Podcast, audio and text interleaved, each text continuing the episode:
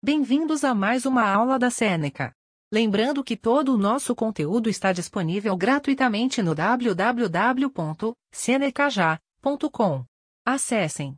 Hoje vamos falar sobre Lei de Coulomb.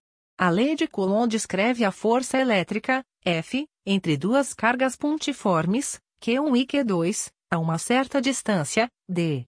Carga pontiforme.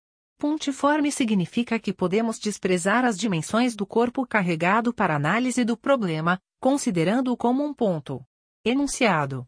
Lei de Coulomb. A intensidade da força entre duas cargas pontiformes é diretamente proporcional ao produto dos módulos das cargas envolvidas e inversamente proporcional ao quadrado da distância entre elas. Lembrando que, caso as cargas tenham o mesmo sinal, a força será de afastamento.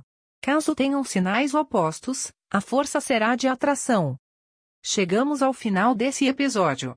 Lembrando que tem muito mais conteúdo, exemplos e exercícios gratuitos disponíveis no www.senecaja.com.